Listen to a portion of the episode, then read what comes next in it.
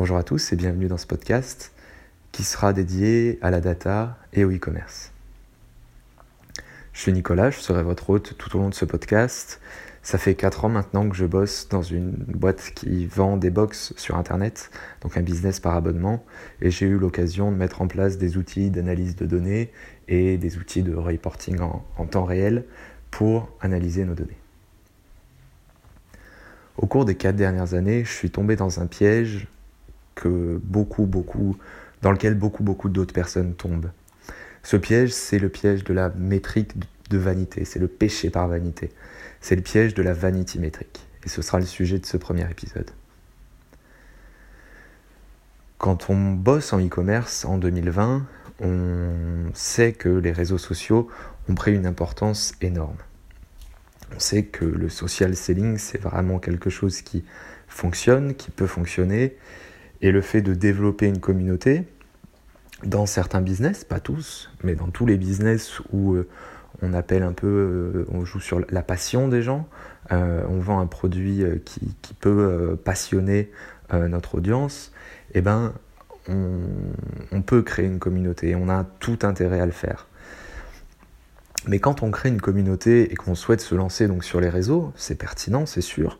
Mais si on souhaite vendre notre produit en faisant ça, il y a de grandes chances qu'on se perde un petit peu en route. Il y a de grandes chances qu'on y laisse un petit peu des plumes. Par exemple, chez la boîte pour laquelle j'ai bossé sur les quatre dernières années, on a beaucoup, beaucoup, beaucoup travaillé sur Facebook et on a beaucoup, beaucoup, beaucoup travaillé sur Instagram pour développer notre communauté sur ces deux réseaux. Vous le savez comme moi, Instagram aujourd'hui c'est le réseau montant de l'influence, euh, le réseau idéal pour euh, aller trouver des ambassadeurs, pour identifier des influenceurs. Euh, c'est vraiment un réseau qui, qui, qui, marche fort. Au même titre que TikTok, qui décolle énormément sur les dernières années, surtout sur la dernière année, mais qui s'adresse à une cible un peu plus jeune. Instagram, on trouve des personnes un peu de tout âge et une cible un petit peu plus mature. Sur Facebook, la cible est plus vieillissante, mais ça reste un réseau qui est, euh, qui est arrivé à un certain stade de maturité.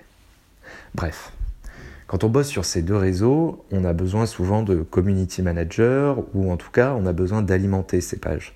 On a besoin de poster de façon régulière pour maintenir le lien qu'on peut avoir avec notre audience. Ça paraît relativement basique, vous n'allez pas créer une page Facebook pour ne rien mettre dessus. Ou si vous le faites, c'est peut-être juste que vous voulez protéger un petit peu votre nom de marque et éviter de, euh, de vous faire squatter par d'autres personnes qui utiliseraient votre nom de marque pour créer une page. Bref. Si vous avez donc aujourd'hui une page avec euh, déjà une petite masse de fans et que vous postez régulièrement, il y a fort à parier que dès que vous postez, vous vous concentrez sur le nombre de likes que peut enregistrer votre publication.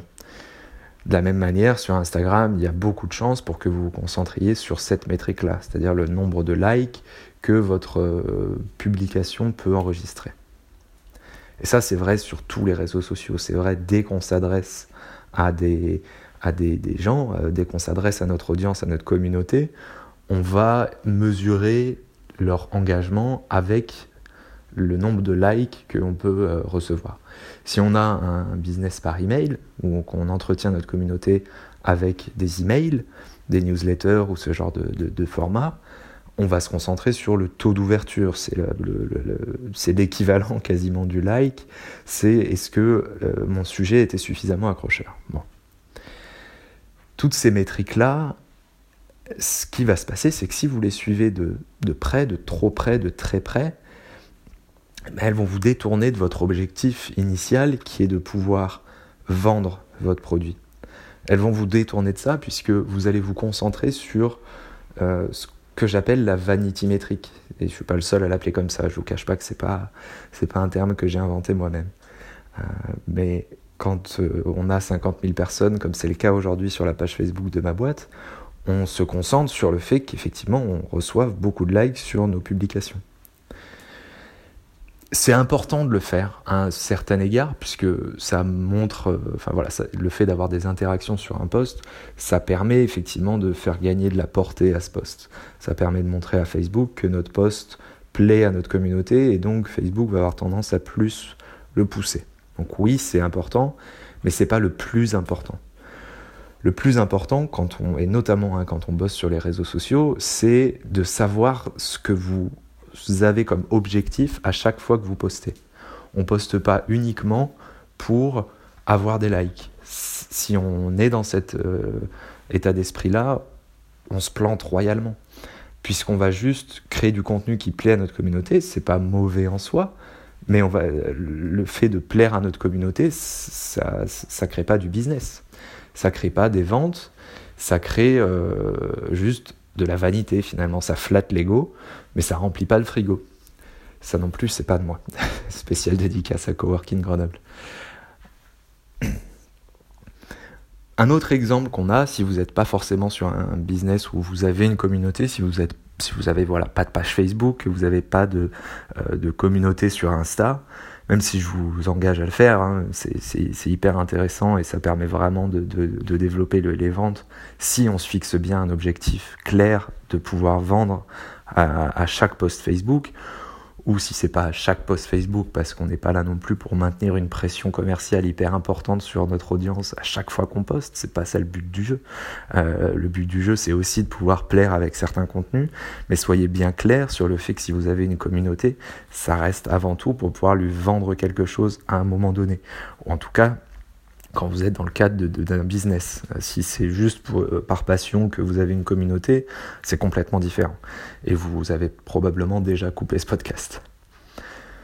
Maintenant, si vous êtes donc sans forcément avoir une communauté, si vous avez par exemple un, SaaS ou un logiciel comme ça de, euh, enfin, vous êtes dans la vente de logiciels en ligne, des SaaS donc, probablement que il y a une métrique que vous avez suivie pendant longtemps, et peut-être que vous la suivez encore beaucoup aujourd'hui, c'est le nombre d'inscriptions, le nombre de sign-up. Le nombre d'inscriptions, c'est du même acabit finalement que, euh, un like sur Facebook. C'est-à-dire que oui, à un instant T, votre produit et votre promesse, elle a plu à un utilisateur. Elle lui a suffisamment plu pour qu'il se dise tiens, je vais aller m'inscrire.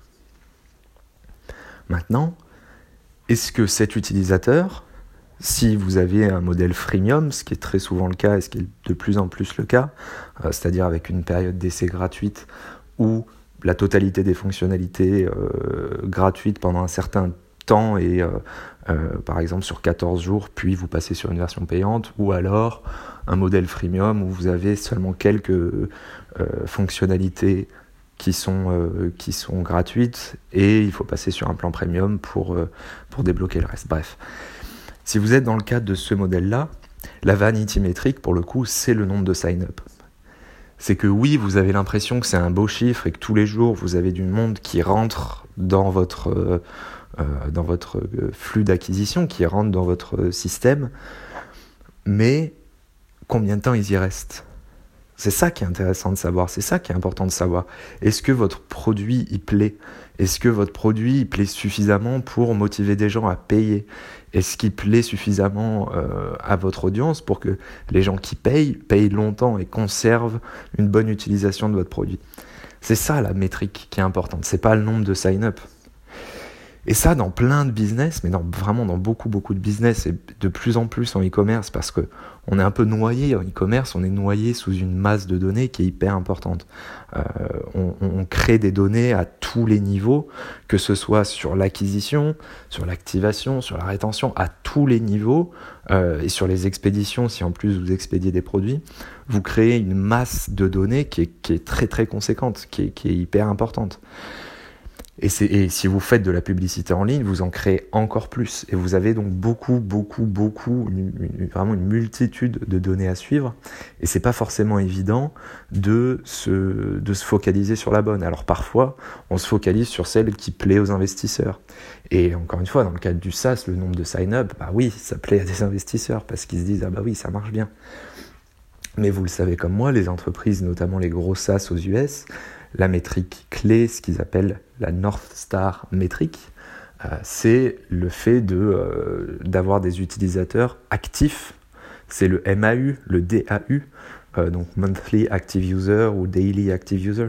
C'est, le fait que tous les mois, vous avez des personnes qui utilisent votre service. Ça, c'est une donnée qui a beaucoup plus de sens que ce soit pour votre produit, que ce soit pour votre marketing, que ce soit pour de l'acquisition pure et dure, ça c'est une métrique qui a du sens. Parce que si vous remplissez, encore une fois, et là c'est vrai pour euh, globalement n'importe quel type de business, si vous remplissez de votre système avec des prospects qui ne sont pas suffisamment qualifiés, même si vous en avez une masse importante au départ, s'ils ne sont pas suffisamment qualifiés, ils ne transformeront jamais. Ils se transformeront jamais en clients. Et finalement, la métrique du nombre de prospects initial, qui est certes peut-être très importante, mais elle ne se convertit pas en euros derrière. Elle se transférera jamais en business euh, réel pour votre boîte. Et c'est un danger parce que vous allez passer des sous, vous allez passer des, enfin, vous allez investir pour aller chercher des personnes qui derrière se transformeront jamais en clients.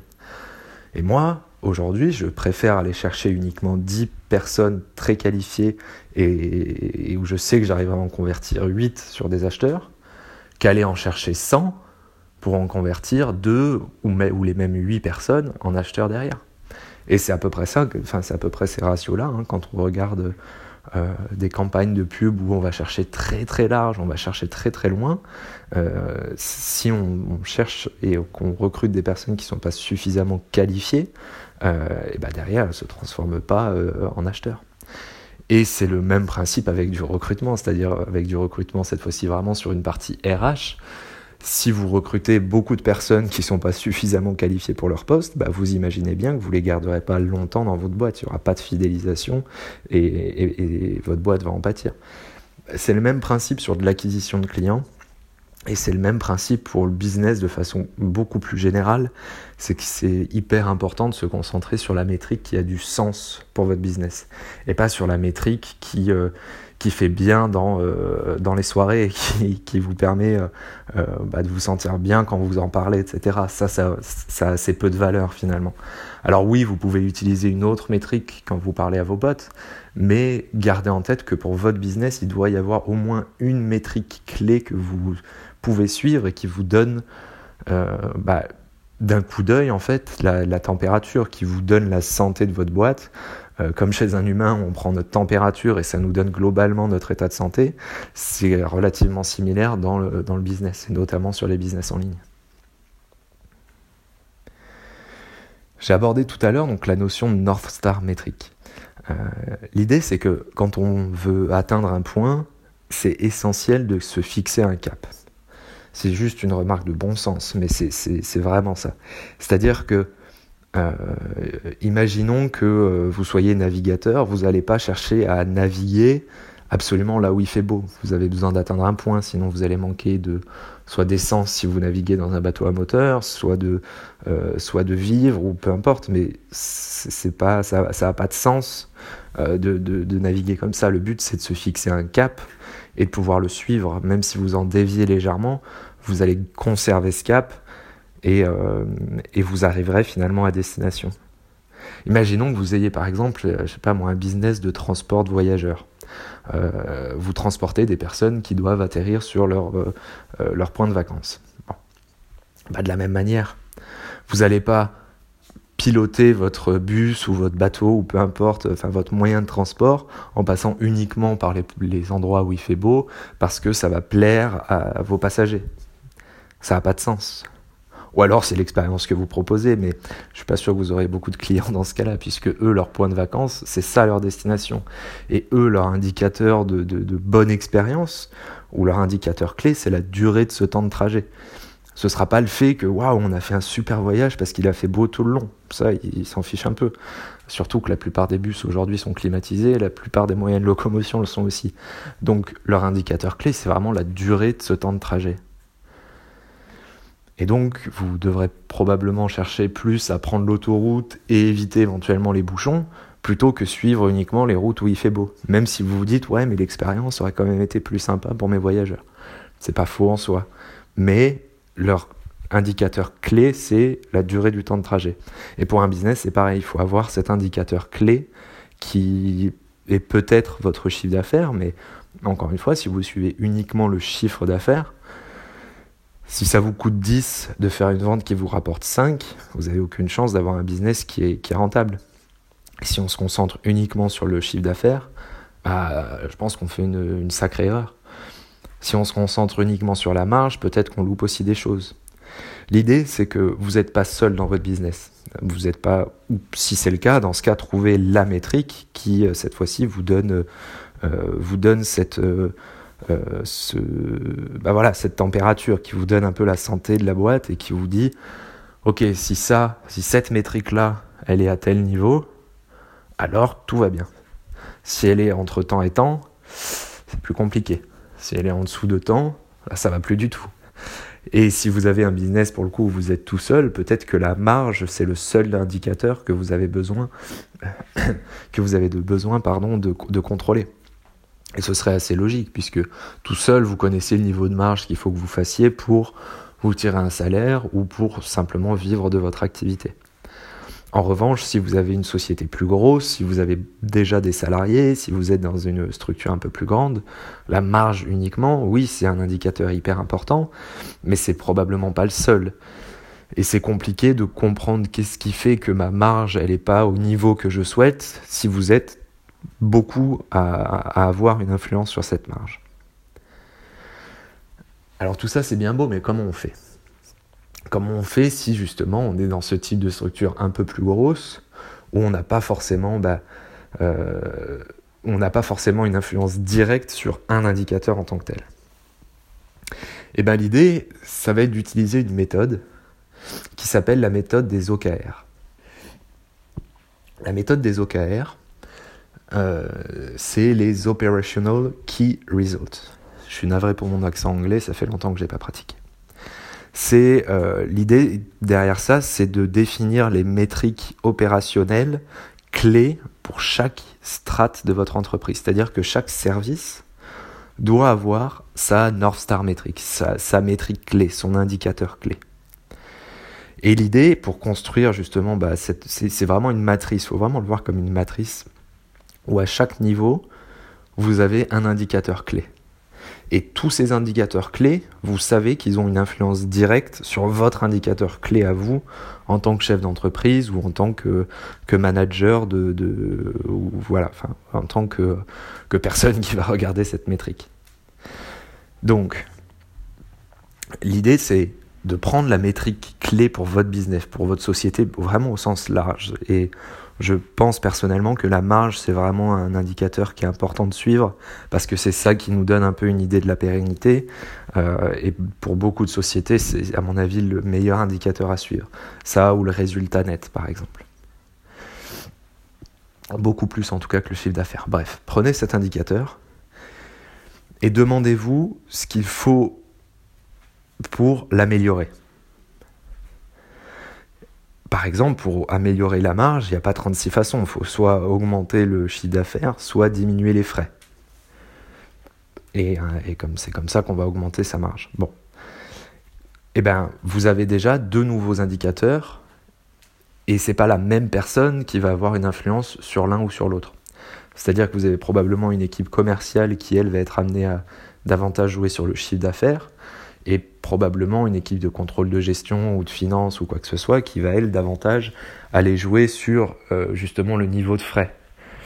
Et bah chacun de ces services doit avoir son indicateur pour définir si euh, elle se situe dans le bon ratio, dans, le bon, euh, dans la bonne plage pour, cette, pour, pour cet indicateur de chiffre d'affaires ou de frais.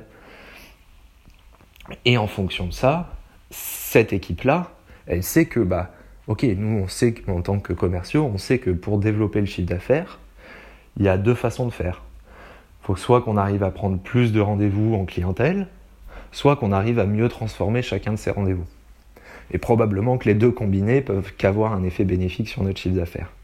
Donc, le manager commercial saura que bah, lui, ce qu'il a à faire, c'est demander à ses commerciaux de prendre plus de rendez-vous.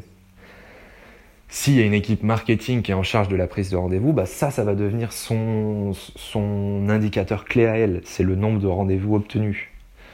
Et pour les commerciaux, ça deviendra bah, le nombre de rendez-vous transformés.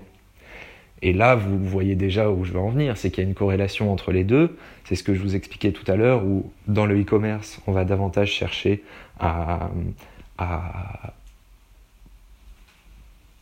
trouver les clients les plus qualifiés, euh, et bah, si vous avez des services qui sont décorrélés, comme entre le marketing et la com, euh, enfin comme entre le marketing et les commerciaux, pardon, si le marketing se met à prendre plein de rendez-vous, mais que tous ces rendez-vous n'ont pas la moindre pertinence, bah ils se diront ouais super, on a fait notre taf, notre indicateur clé il est super bon.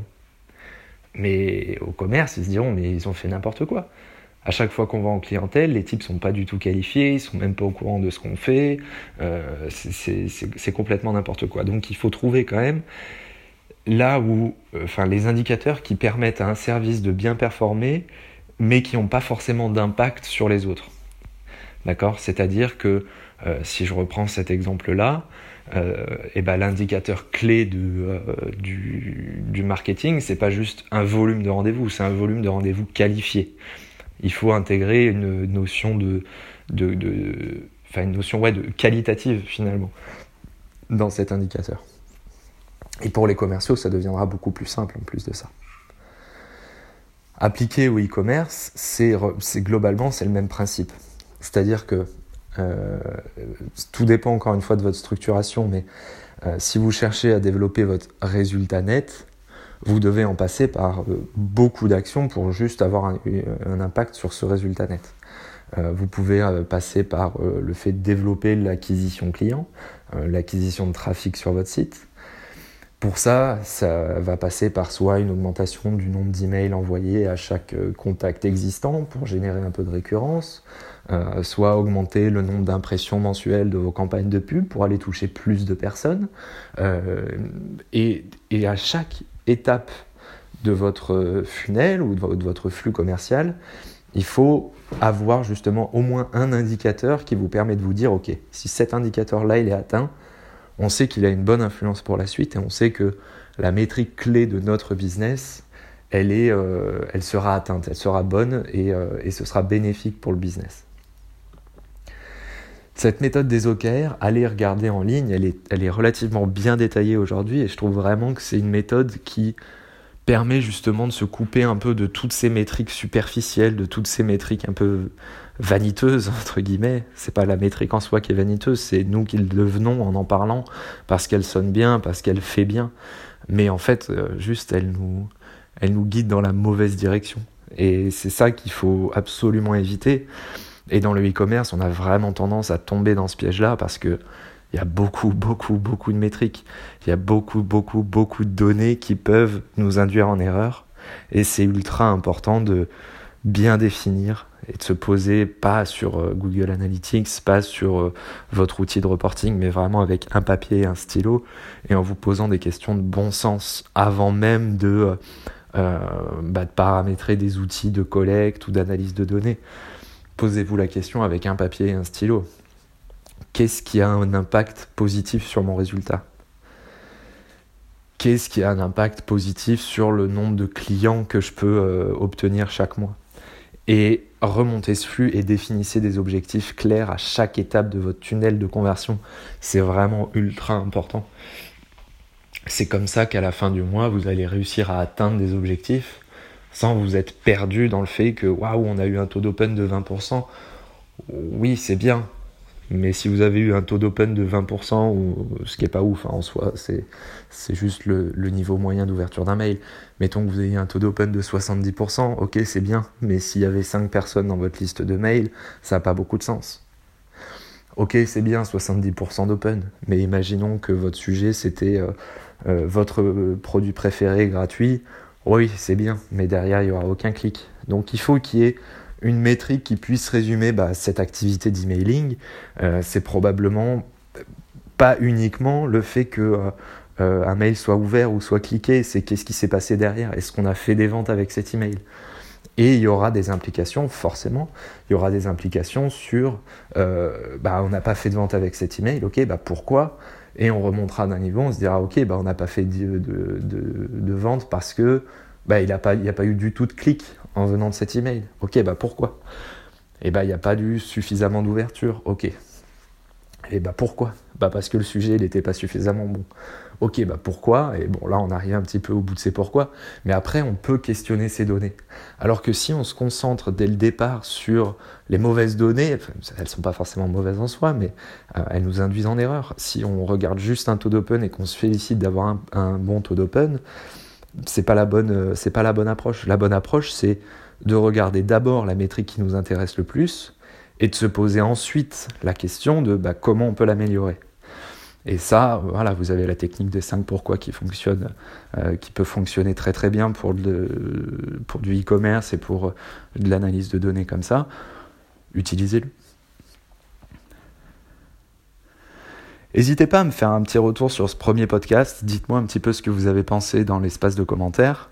Et, et abonnez-vous. Je vous ferai davantage de podcasts sur l'analyse de données appliquées au e-commerce. Merci de m'avoir écouté jusqu'au bout et à plus tard.